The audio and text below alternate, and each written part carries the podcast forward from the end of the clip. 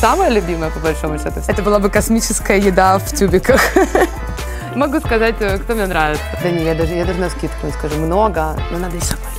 Это пока тайна, покрытая мраком. Брэд Питт, но он уже староват. На него просто надо с правильной стороны смотреть, превращать его в некий адреналин. Распиваюсь, дышу, пью водички и пошла.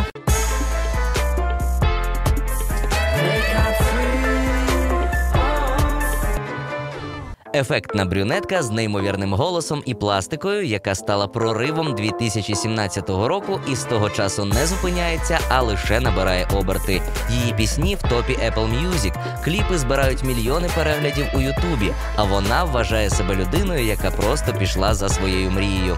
Більшу частину життя вона не мала жодного стосунку до естради, була стюардесою і дизайнером одягу, танцівницею і флористом, і врешті заспівала, прийшовши до цього вже зрілою людиною. Можливо, саме це доросле розуміння власних бажань і призвело до швидкого, але не тимчасового успіху. Вона завжди за правду, бо вважає, що лише чесно зроблену музику будуть слухати не лише сучасники, а й наші діти з онуками. Людина, яка все робить у кайф, дає концерти у метро і збирається підкорити Європу з Америкою.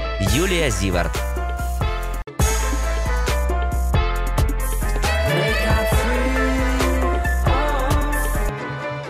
Кого з українських виконавців ви слухаєте з великим задоволенням?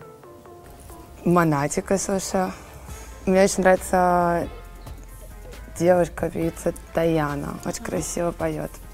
Да, я, в принципе, мне кажется, если даже слушаю музыку не зарубежную, ну, не иностранную, то это чаще какие-то украинские исполнители, потому что я считаю, что вообще самые талантливые музыканты находятся здесь. Якщо б не артисткою, ким ви стали? Ой, это невозможно. я думаю, это невозможно. Ну ладно, если прямо так предположить, ну, скорее всего, то, что мне нравится и чем я, в принципе, планирую заниматься параллельно.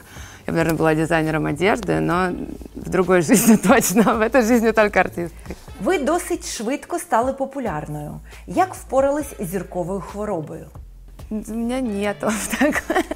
Я не, ну, не считаю, что я прям уже где-то вообще на какой-то сумасшедшей вершине. Ну, потихонечку, да, набираю популярности.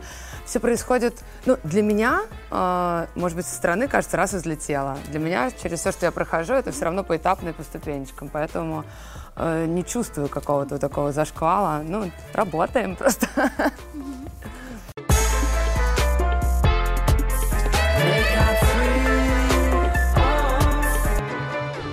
Народилася у Москві 28 листопада 1990 року. При народженні дівчинці дали прізвище Ситник, але після розлучення батьків вони зі старшою сестрою Діаною взяли прізвище мами.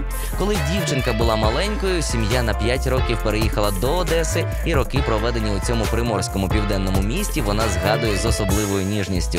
З дитячого віку майбутня співачка відчувала себе артисткою і любила бути у центрі уваги.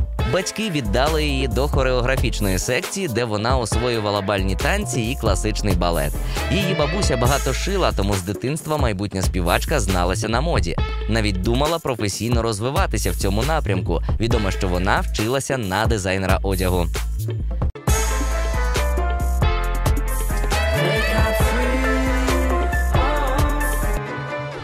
Хто вже стоїть у черзі, щоб записати з вами дует?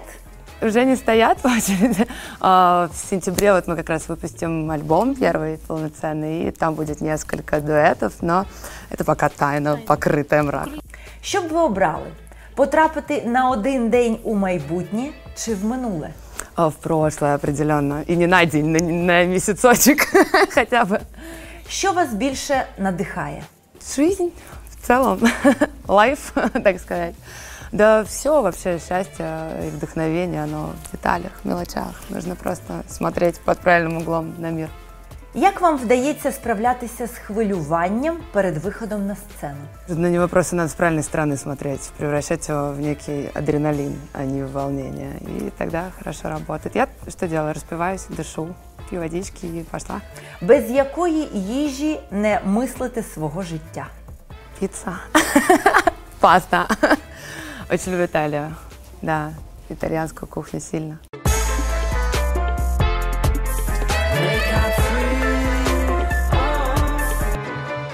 Вона вважає, що вже досягла успіху, адже для неї найголовніше не якась далека мета, хоч ми зазвичай і ставимо перед собою масштабні завдання, але для неї щастя і успіх перебувати у тому процесі, де вона зараз перебуває.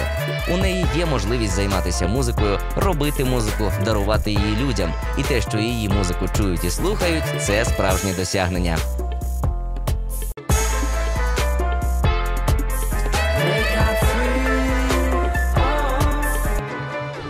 Ресторан якої кухні ви б назвали Зіверт? Это была бы космическая еда в тюбиках. Яке ваше найулюбленіше місце відпочинку? На самом деле, самое любимое, по большому счету, все равно дома. Любите проводити час наодинці? Э, Очень, для меня это очень важно. Читаю и Сплю, и там, не знаю, думаю, размышляю, что-то пишу. Э, Но для меня очень важно, я наполняюсь энергией своей, как, собственной, восполняюсь, когда нахожусь одна. Хто з публічних людей вас особливо дратує? Ой, ну я так вот не скажу вот так вот прям. Зачем? Могу сказать, э, кто мне нравится. Зачем говорить, э, кто... Ну, честно говоря, что прям вот раздражало. Мне никто не мешает жить. Перший хіт, що ви написали, має назву Чак. Чому? Не знаю, ну такое было время еще совсем только поиски своего звучания, вообще э, себя, э, своего позиционирования музыкального. И э, думаю, с моей командой музыкальной, они у меня шутники. Как-то в очень такой шуточной форме все это родилось. Мы подумали, почему бы нет. Пам'ятаєте перший вірш, який написали? Про що він був? Ну, не скажу, что помню прям самое первое, но помню то, что писала в школе. э, Достаточно смутно, но если вот... Но хранится где-то в тетрадках.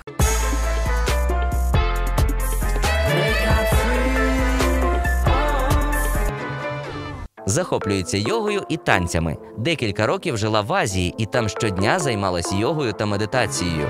Але після повернення до мегаполісу, де щільний графік і зовсім інша атмосфера, займатися йогою майже не виходить. Тому своїм хобі вона називає сон, адже у професії артиста найважливіше це встигнути перезавантажитись.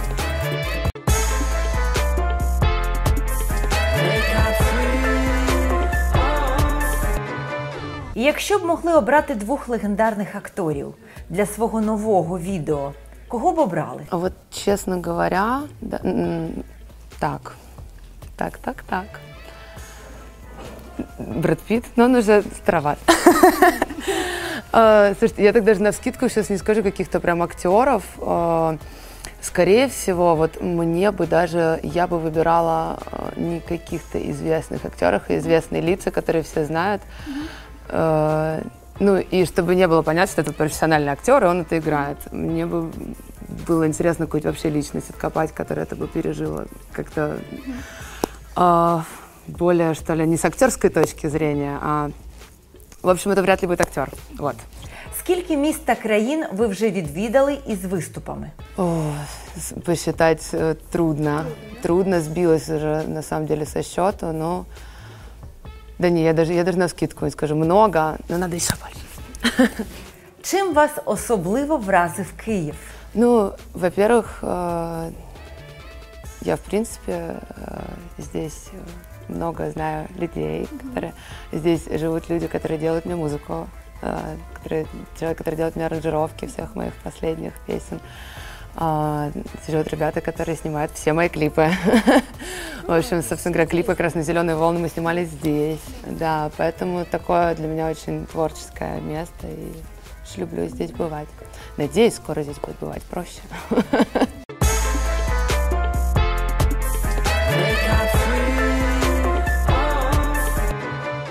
Вона охоче спілкується із шанувальниками в соціальних мережах і відверто відповідає на їхні запитання. Однак про особисте життя співачки фанати знають обмаль. Дівчина не розповідає, чи вільне її серце. Отже, достовірної інформації щодо того, чи є у Юлі чоловік і діти, немає. Вона не розуміє, як інші, а особливо жінки, можуть виносити особисте на широкий загал. А ось чого артистка не приховує, так це близьких стосунків з родиною. Мама важлива людина в житті дівчини і її перша прихильниця. Коментарі Ірми Зіверт регулярно з'являються під фото і відео доньки і незмінно мають підтримуючий характер.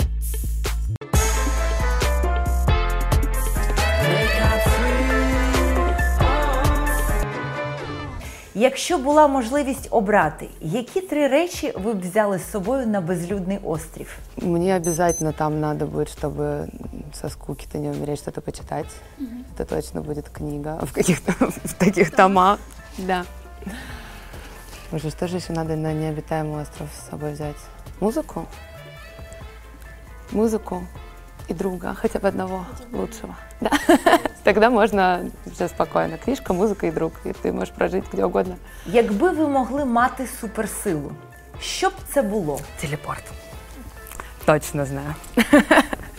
Все эти переезды, вот телепортировался, выступил пять минут в другом городе. Представляете, как можно было зарабатывать?